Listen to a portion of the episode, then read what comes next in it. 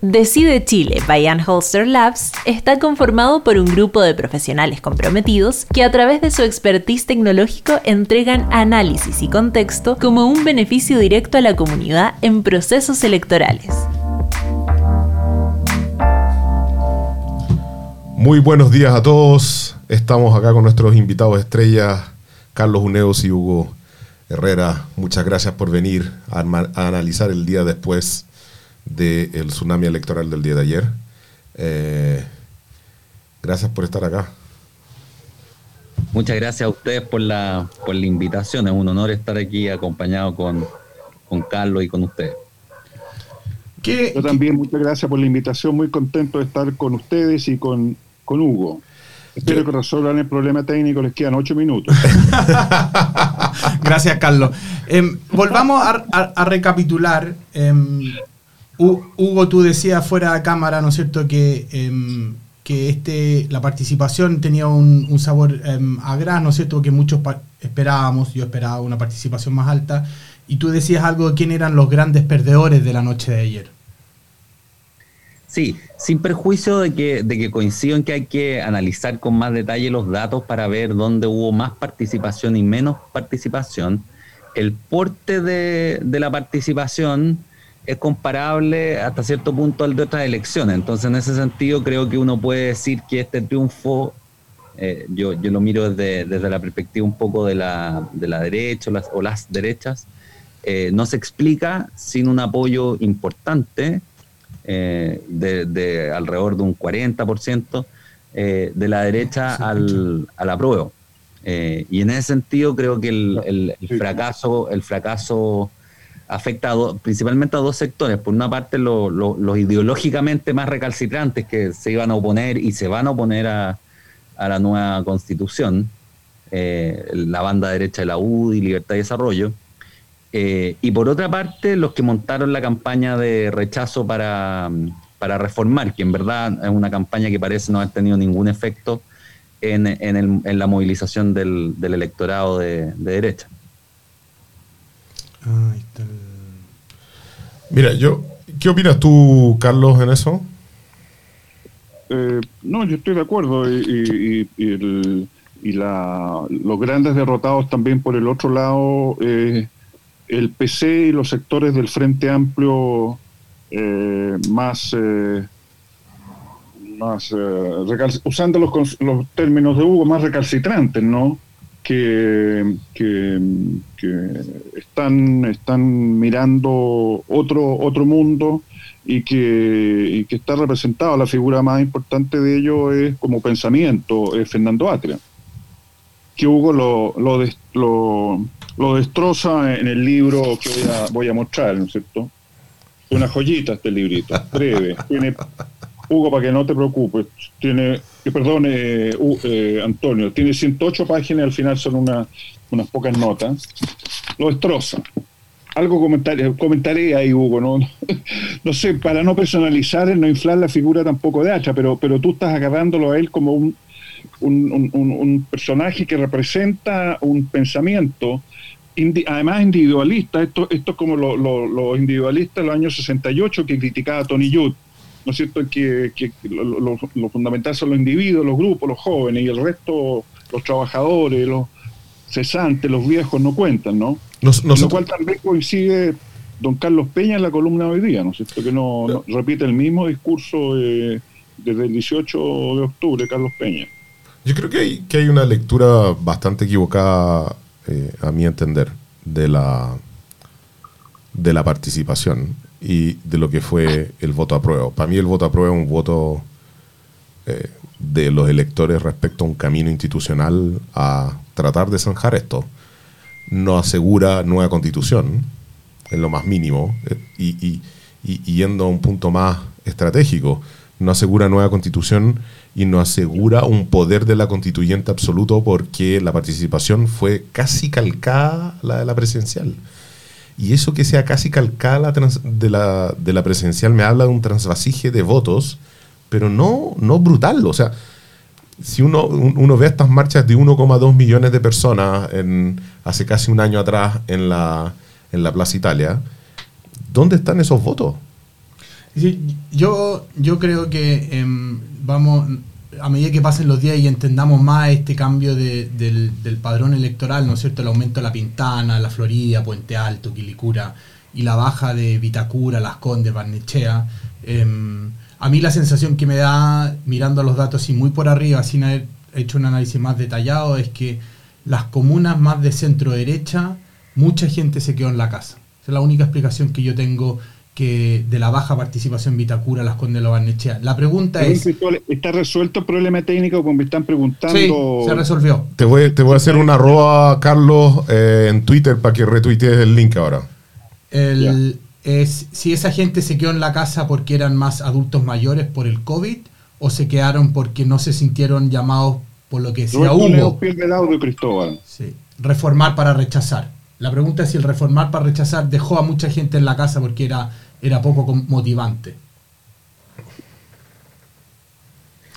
Yo creo que, yo, yo creo que ahí hay una serie de, de, motivos eh, que habría que, que lucidar más, más, más, diferenciadamente, pero, pero mira, yo creo que hay un, o sea, el hecho de que el apruebo haya tenido un triunfo tan macizo, eh, me parece que permite, y además que en un escenario de pandemia, haya participado una cantidad equivalente o incluso un poco superior a la de la presidencial, creo que no, más allá de que haya que hacer los análisis respectivos de, menores y mayores grados de participación en los distintos lugares, eh, creo que da un, pie de entrada, me parece, más que suficiente eh, para, el, para el proceso que se abre. Yo coincido en que estamos caminando por una delgada línea y que esto puede, puede descomponerse en cualquier minuto, pero a mí me llama la atención, por ejemplo, que en un momento tan crítico para el país, tan delicado, eh, el proceso haya sido impecable, no solo sanitariamente hablando, sino en términos de que la gente eh, lo hizo en paz, no, no hubo manifestaciones, hubo eventos muy menores, como un, vocal que llegó en estado de intemperancia y otro que llegó en un auto robado y cosas por el estilo, pero que no pasan de lo doméstico, no hubo nada político que atentara contra el proceso. Y en este sentido, el proceso electoral muestra que tiene una cierta legitimidad. Aquí eh, al metro no lo defendió la gente, pero el proceso electoral está siendo asumido por la gente. Eso creo que es importante porque eh, eh, se viene un festival de elecciones, digamos. Entonces, el proceso político podría lograr su, un encauzamiento importante a través de los procesos electorales que vienen. Eh, yo, yo, creo que ese, ese hecho fundamental me parece que, que, que, es importante destacarlo, pero coincido en que, en que, hay que hay que tratar de entender por qué la gente de, del barrio alto se quedó en las casas, y por qué en barrios populares la, votación la votación aumentó. Se puede, Carlos, ¿qué opinas tú? ¿Cómo, cómo sale el gobierno ahora hacia adelante en términos, tiene, tiene su coalición dividida? Em, obviamente hay triunfadores y perdedores, aunque el gobierno diga todos triunfamos. ¿Qué, qué espacio maniobra le queda al presidente en, en los seis meses de aquí a abril y después de abril hacia adelante? Conociendo al mandatario y la personalidad de él, eh, y lo que dijo anoche, poco espacio y estoy preocupado porque cada, cada discurso, cada iniciativa puede ser eh, perjudicial. Mientras menos intervenga, tanto mejor. Que se preocupe de, la pandemia, yo diría, incluso porque la, la, parte económica tampoco lo está, ¿no? Yo yo le voy a hacer una reflexión y me voy a tener que ausentar de esta sala en forma abrupta por otro llamado. Pero yo sigo creyendo que hay dos cosas que ayer estuvieron mal. Eh, yo creo que la participación debería haber sido mayor y ojalá hubiese sido mayor. Y ojalá el llamado a votar hubiese sido mucho más potente. Yo creo que el mensaje en la mitad del día de Patricio Santamaría diciendo que tenemos una participación no vista en ocho años fue un error porque si alguien que iba a votar por el rechazo eh, escucha eso, eh, yo no sé cuál es la reacción de él, aparte del COVID. Eh, y la tercera parte es esta parte un poco del el punto en que estamos hoy día. Si el CERVEL entregara información de votación por mesa, hoy día estaríamos hablando del perfil del que fue a votar y del perfil del que no fue a votar. Entonces vamos a estar una semana en ascuas hasta esperar que el CERVEL divulgue la información para poder ver cuál fue el transvasije. Si fue un votante antiguo el que fue a votar en la, en la Pintana o fue un joven el que fue a votar en la Pintana. Hay un transvasije de votación por comuna, pero eso no necesariamente... Sí, pero eso no necesariamente significa una votación eh, de jóvenes como nosotros creemos.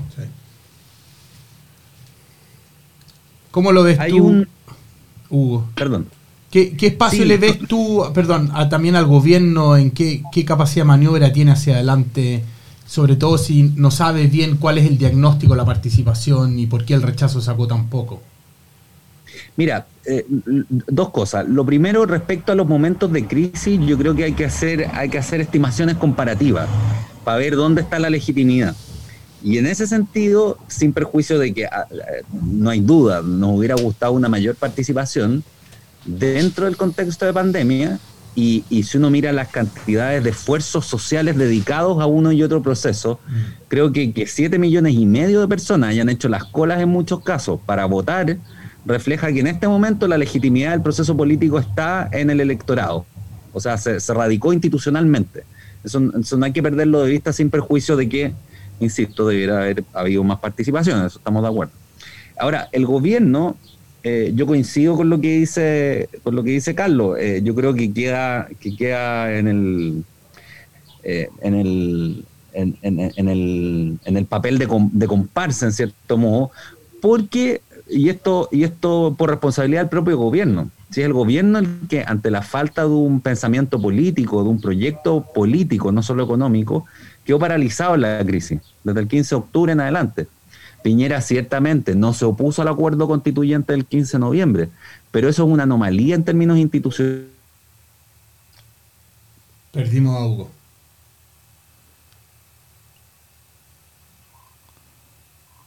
Hugo.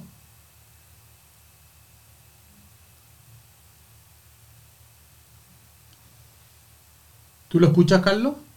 Sí, yo lo escucho, sí. No, pero a Hugo lo escuchas, lo perdimos, yo creo. No, no, no, se paró, no, no está.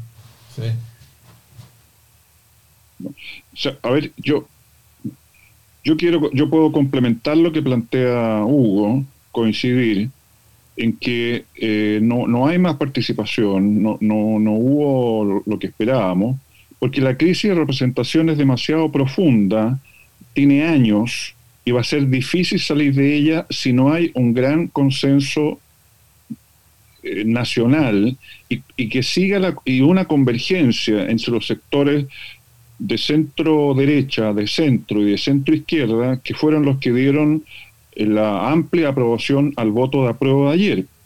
Y parte de esa, crisis de representación está constituida por el hecho que con el voto voluntario se acentuó el alejamiento de la ciudadanía de las elecciones y de los partidos y que los partidos no se han puesto a tono. Incluso ahora los legisladores no están acelerando la, participación de los independientes en, el en las elecciones del proceso constituyente. Entonces no, no, no, no se están poniendo las pilas y eso me parece a mí grave. Yo, yo, yo soy optimista de que lo van a hacer en, estos días, pero no sé cómo va a seguir eso. ¿Tú crees que de aquí a abril em, los partidos van a, como dicen los chilenos, atinar que tienen que ponerse las pilas? No sé, vamos a ver, esa respuesta la vamos a tener, eh, debiéramos tenerla pronto, porque este proceso es rápido. Hay mucha expectativa, eh, el aumento de la participación en los sectores populares, la cuenta de que los temas, las demandas de salud, eh, eh, pensiones, educación, de trabajo, etcétera, son potentes y fuertes, y eso apunta a una evaluación crítica del modelo, del sistema económico.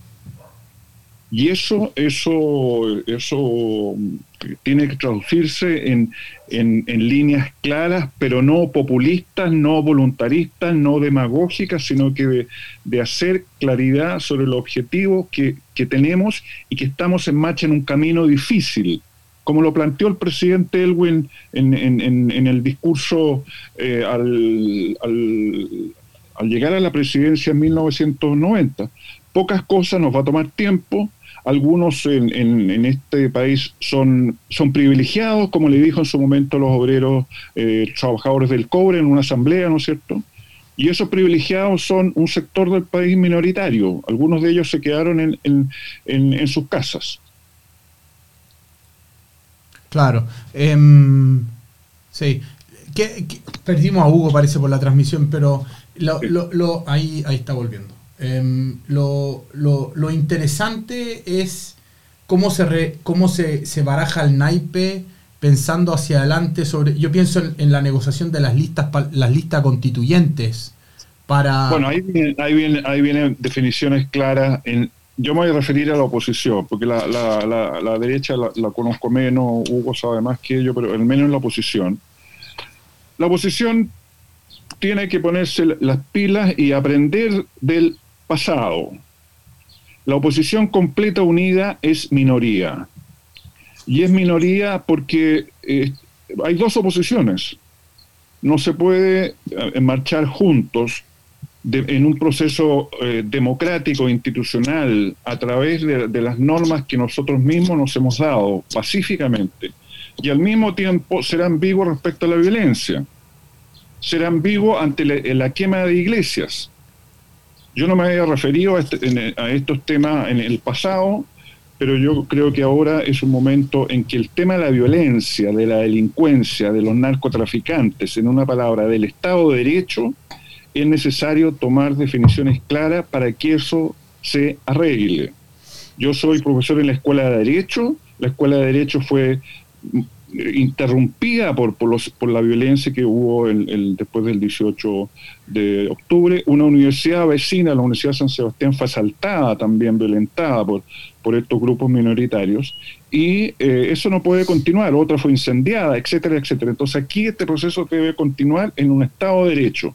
Y el Estado de Derecho se define en la visión beberiana que el monopolio de la fuerza la tiene el Estado, el Estado a través de sus órganos y entidades representativas. Y en eso, en Carabineros no hemos avanzado, no sabemos que eh, los, cambios y, las decisiones tomadas para que ellos cumplan también con la ley y nos aseguren eh, la paz que se necesita para seguir adelante en el, proceso constituyente y en la seguidilla de elecciones que vamos a tener el próximo año. ¿Cuán complejo ves tú, Hugo, em, conociendo al presidente que, como dicen muchos ministros, ¿no es cierto? Ministro Briones lo dijo en una entrevista hace poco, que el presidente se mete en todos los detalles. Me cuesta imaginar que el presidente no se vaya a involucrar en la negociación de las listas de los constituyentes. Em, ¿Cómo ves tú ese, esa conjugación entre los partidos y en la moneda pensando el proceso que viene de aquí a abril, dado el resultado de anoche? Y yo creo que el, probablemente Piñera, más que en la, yo lo veo más que en la negociación de las listas, que es un asunto que, en, donde los partidos tienden a operar como, como feudo, digamos. No, no me imagino a Renovación Nacional o a la UDI dejando a Piñera meterse en las listas. En Evópoli veo más, más, fácil esa operación, pero es muy chico. Eh, lo veo a Piñera más entusiasmado con el tema de los contenidos, que ya, ya ha hecho algunos atisbos eh, de en el fondo hacer una movida un poco gatopardesca, eh, planteando los mismos contenidos de la actual carta como el programa político de Chile Vamos. Eso, eso me lo imagino haciéndolo, y ahí es importante entonces Em, pensar, eh, pensar en, desde una derecha más política, lo estoy pensando. Eh, eh, imaginar los contenidos, pero más que los contenidos de detalle, los grandes ejes sobre los cuales articular la, convivencia de las décadas por venir. Yo creo que esa es una tarea a la que están convocados todos los sectores más republicanos, tanto de la, de la centro derecha como de la centro izquierda. Eh, bajo la premisa de que tú necesitas dos tercios.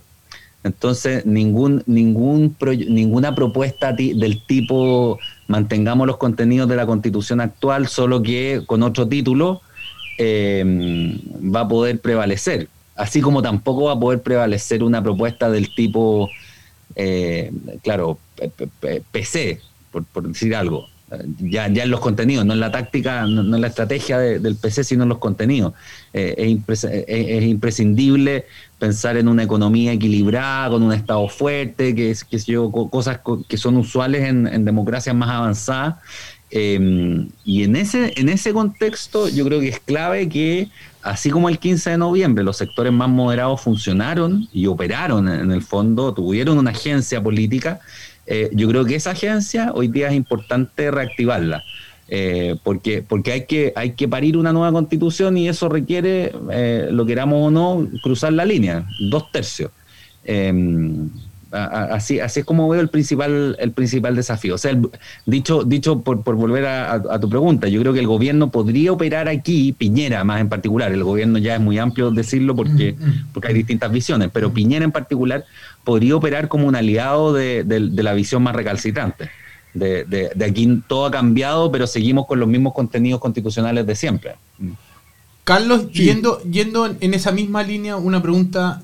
¿Tú, ¿Tú ves que el presidente tiene en su equipo gente preparada para lo que viene? ¿Tiene gente que quizás estaría mejor fuera del gobierno en, en la negociación y en la política real tratando de construir este acuerdo, porque una de las lecturas que yo me hago del, del 80-20 es que al final del día la gente quiere un país distinto, pero quiere, quiere acuerdo. No quiere, no quiere, quiere que las cosas avancen, ¿no es cierto?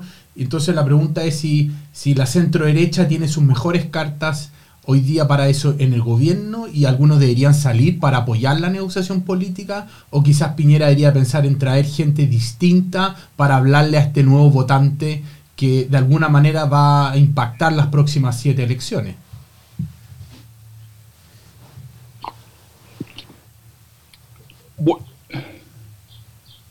Eh, a mí la pregunta a ti, ¿no? A ti, a ti, a ti, Carlos, a ti.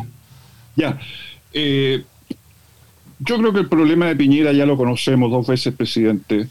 Él no tiene asesores, él, él tiene las ideas claras, cree saberlo todo se mete en todo. La foto en el Mercurio, en la tercera, con decenas de carpetas eh, encima de su escritorio y en la mesa lateral, refleja lo que es. Y en ese, en ese cuadro, la constitución es una de las carpetas en las cuales está, eh, eh, está en su escritorio, atiborrado de papeles, junto con otras, que será el Transantiago, que será la política de la infancia, el Sename, etcétera. Entonces, el problema que tiene el presidente Piñera en el, eh, en el proceso constituyente es que él representa con su biografía algo que los chilenos han rechazado, que tiene un pecado original, que es el sistema económico. Él refleja él, la fortuna personal, la forma en que logró esa fortuna. Incluso eh, él ha jugado al margen de la ley y fuera de la ley durante fue fue sancionado cuando era gerente general del Citicorp en 1985 por la Superintendencia de Valores y Seguro. Después fue sancionado durante el, gobierno de, la presidenta Bachelet también por un uso de información privilegiada, etcétera.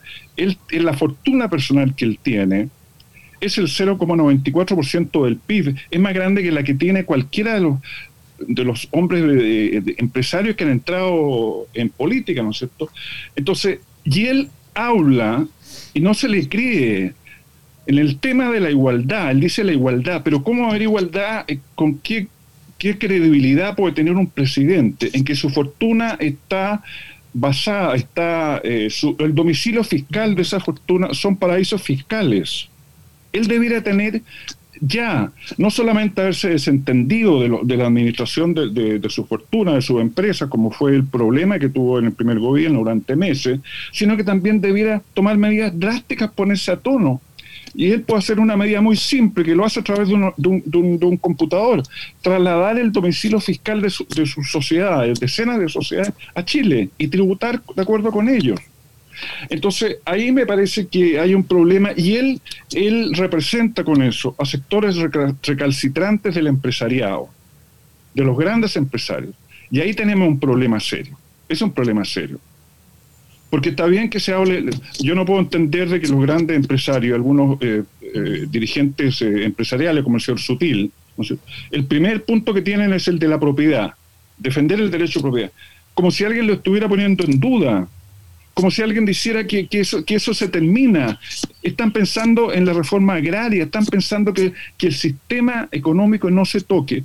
No hablan de la función social de la propiedad, no hablan del bien común que hay que tener en este país etcétera, etcétera. Entonces, yo creo que por eso el presidente Piñera debiera, debiera ser más prudente y no seguir usando términos y pronunciando un discurso sobre los cuales no tiene credibilidad porque su vida, su vida práctica en los últimos 30 años no guarda correspondencia con eso. Y aquí se necesita ser consecuente y claro. Hugo, en ese sentido, ¿cómo, ¿qué interpretación das tú de que hace tres años el país eligió a Sebastián Piñera como presidente y hoy día vota 80% porque haya una nueva carta, siendo que no estaba dentro de los contenidos del programa La Centro Derecha. ¿Tú crees que el país cambió hace tanto tiempo? ¿Hace tan poco tiempo? No, no, no. Yo creo que esto es un proceso más de más largo aliento.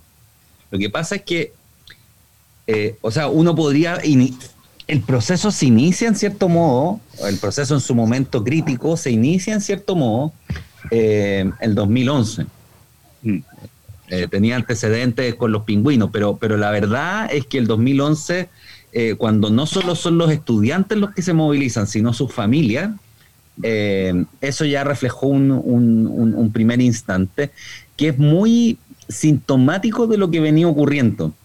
Eh, yo creo que la crisis del CAE eh, fue, fue, fue una crisis que, que refleja el agotamiento, en cierto modo, de, las capacidades prospectivas y de comprensión que tuvo en su minuto la concertación.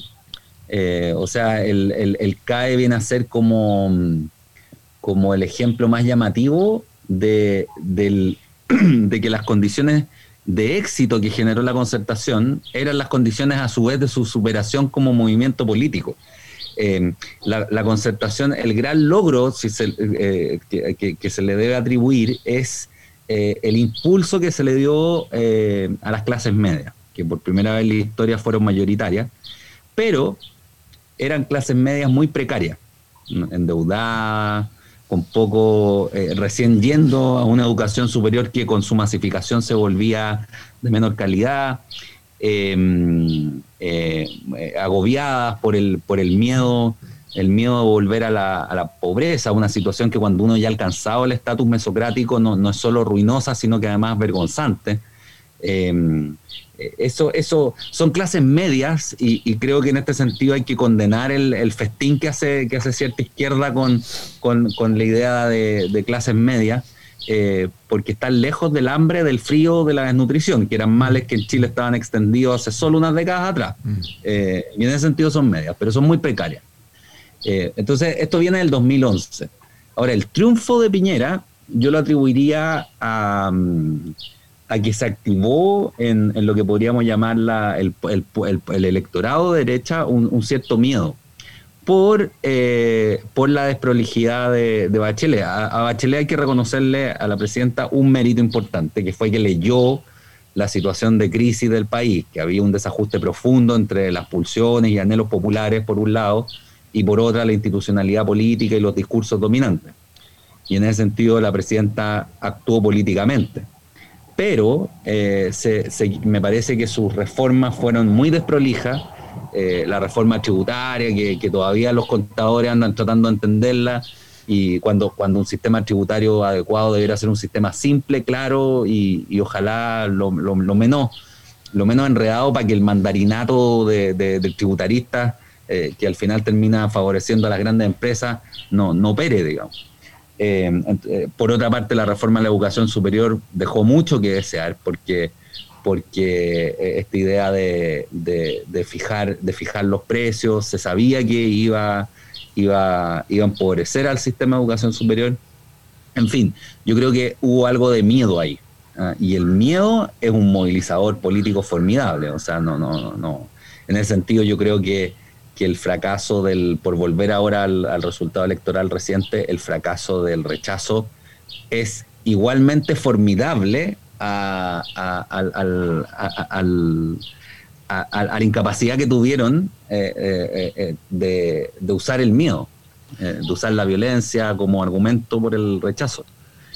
no, no, no, fueron capaces de movilizar ni aún así a, la derecha, como sí se movilizó la derecha en Piñera eh, en la elección pasada de Piñera. O sea, yo creo que hay un proceso, hay un proceso de crisis largo, que es un proceso de crisis epocal, aquí entró una nueva clase social al país, y esto el 2011, pero sigue entrando después, el sistema político no puede hacerse cargo de ella, Bachelet da algunos pasos importantes, pero en la ejecución eh, es, muy, es muy precaria y, y, eso produce el triunfo de Piñera, pero como la crisis está latente, bastaron dos pasos de Piñera para que la crisis volviera, digamos, y tenemos el estallido más grande en, en décadas.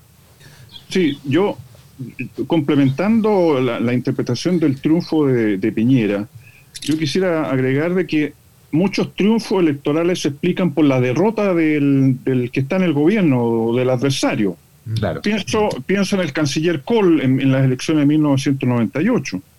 Se la, ya iba a la cuarta reelección, estaba cansado, las encuestas lo, lo, daban como perdedor, un año, dos años antes, y él no se preocupó de elegir el sucesor.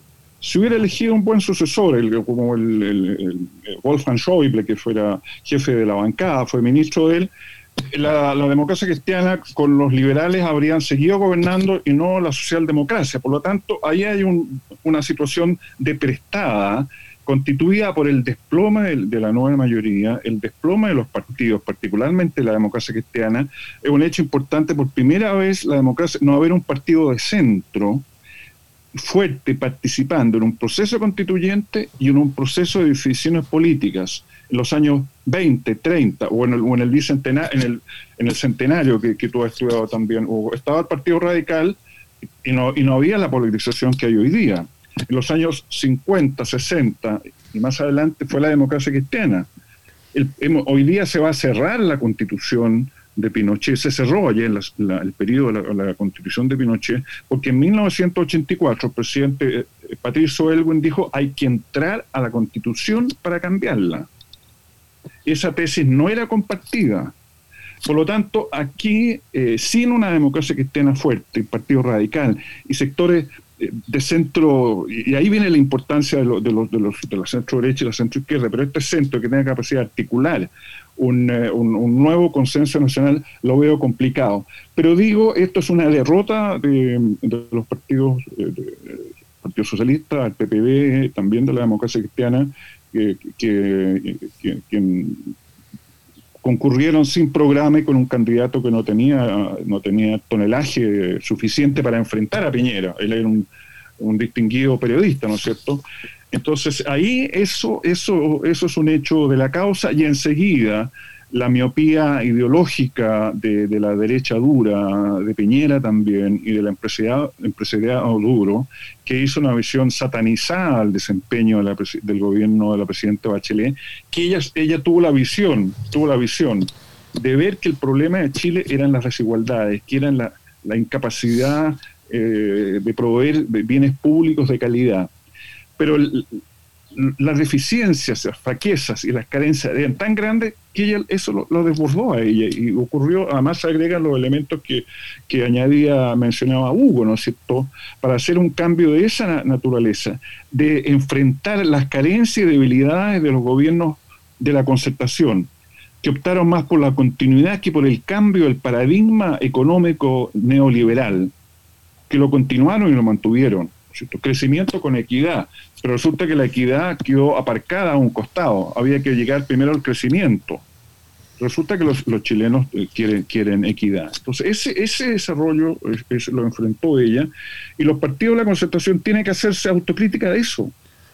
No lo han hecho, por voz eh, ex ministros y personalidades siguen defendiendo y levantando eh, las banderas de, del desarrollo de los años 90, de la política del consenso, volver a las políticas de los consensos, y yo creo que la política del consenso tiene que ver, es responsable, tiene un grado de responsabilidad, y el modelo tiene un grado de responsabilidad en el debilitamiento de los partidos, porque los partidos no se diferenciaron en la agenda eh, programática y se dejaron llevar por una visión tecnocrática y simplista del proceso político y el proceso económico.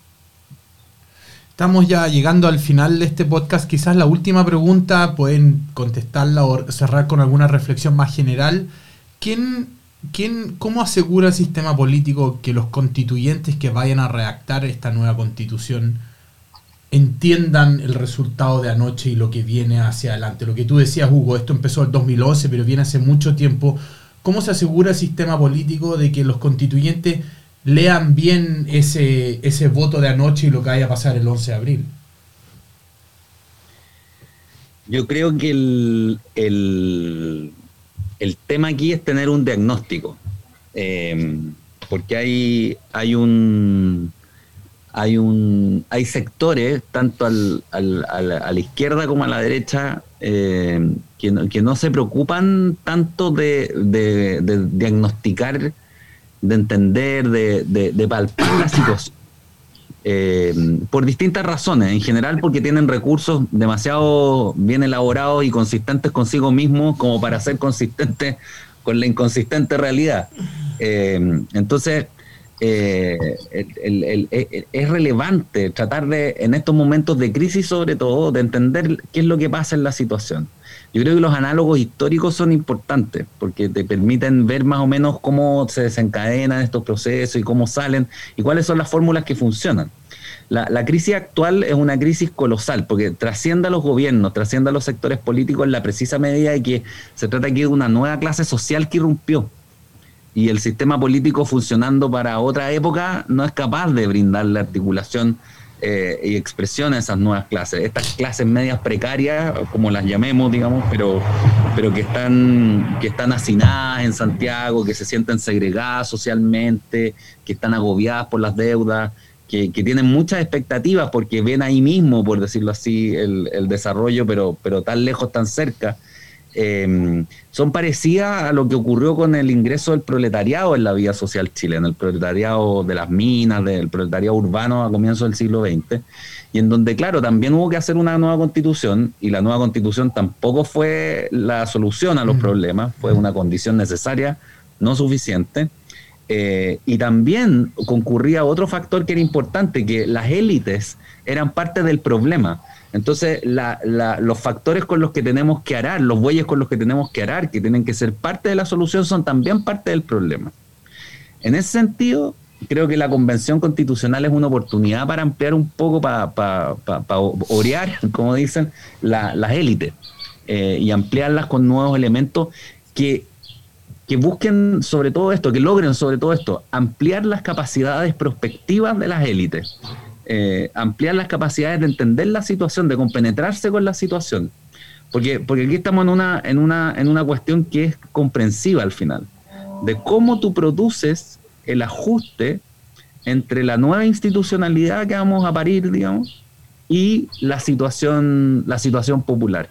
Eh, que incluye no solamente elementos de, de carácter económico, social, sino sobre todo también espacial cómo está viviendo Chile su espacio, cómo está habitando el territorio. Eh, eso también en, el malestar del 18 de octubre, de distintas maneras, se refleja que, la existencia capitalina de, las masas, por decirlo así, eh, es, muy insatisfactoria. Ese factor también hay que considerarlo. O sea, sobre todo yo diría el, gran desafío al que está sometida tanto la, derecha como la izquierda, veo a la, a la en mejor postura en este, en este sentido, pero, pero, pero aquí están todos convocados a... Es un desafío hermenéutico o de comprensión o de tratar de buscar este ajuste que se descompuso entre las pulsiones y anhelos del pueblo, por un lado, y por otra la institucionalidad política ante una descompensación producida por la irrupción de, una nueva sociedad, de, nuevas clases sociales. Carlos, ¿cómo lo ves tú? Yo soy optimista, entiendo una cosa es la complejidad, y los intelectuales tenemos, trabajamos con problemas. Nosotros no, eh, las soluciones prácticas las ven los políticos. Nosotros identificamos los problemas, damos los diagnósticos y, las posibles alternativas abiertas. Yo soy optimista porque el, terremoto del, de, octubre o la convocatoria pacífica de los chilenos el 25 de octubre está, eh, está caminando bien en la dirección correcta. Es difícil eso, sin duda lo es, pero hay hechos que se han demostrado que son muy contundentes positivo y favorable sobre ellos. El, tema de los partidos sigue vigente, pero yo lo que veo eh, de ayer, que rescato de la elección de ayer, es que hay, una, que hay una convergencia de votantes, hay una convergencia en la ciudadanía en torno a, una, un camino institucional que está representado por sectores del centro derecha, del centro político y de la centro izquierda, y eso hay que mantenerlo, hay que cuidarlo, tiene que desarrollarse bien, eso, eso abre un camino positivo para la Asamblea Constituyente y tiene que continuar después porque la constitución habrá que aplicarla y esa convergencia en torno a esos principios debe, debe mantenerse. Enseguida, yo, el hecho novedoso, importante, yo creo, es que en la centro, existe la centro derecha, tiene pensamientos y nosotros tenemos, yo tengo el, gusto ahora de, conversar con uno de ellos que ha contribuido enormemente a que haya un pensamiento de centro derecha, que es Hugo Herrera. Yo les recomiendo este libro que sacó Hugo hace unos pocos días, Razón bruta revolucionaria. La propuesta política de Fernando Atria, un caso de precariedad hermenéutica. Más allá del autor, la referencia al autor es, es, un análisis muy, muy profundo y claro sobre ese diagnóstico del punto de vista intelectual, racional, de lo que está en juego en este momento. Y yo creo que, si que los intelectuales académicos de, centro izquierda, de centro de centro derecha, tenemos que seguir eh, trabajando, dialogando, discutiendo, polemizando, para, para que nuestros políticos eh, sean capaces de definir un buen proceso constituyente, elijan buenos candidatos y, y el país pueda comenzar una nueva etapa sin la constitución de Pinochet y avanzar de una democracia semisoberana, como la definí yo, a una democracia soberana. Bueno, les quiero agradecer que hayan, se hayan conectado hoy día y hayamos hablado sobre el día después. Em, yo creo que queda mucho por paño por recortar y analizar y yo creo que una vez que tengamos algo más decantado quizás los invitemos de nuevo a una mirada un poco más de largo plazo de que lo que se viene. Muchas gracias Hugo, muchas gracias Carlos. Nos vemos una próxima vez. Gracias Cristóbal. Saludos Hugo. Muy merecido por lo demás. Decide Chile by Holster Labs está conformado por un grupo de profesionales comprometidos que a través de su expertise tecnológico entregan análisis y contexto como un beneficio directo a la comunidad en procesos electorales.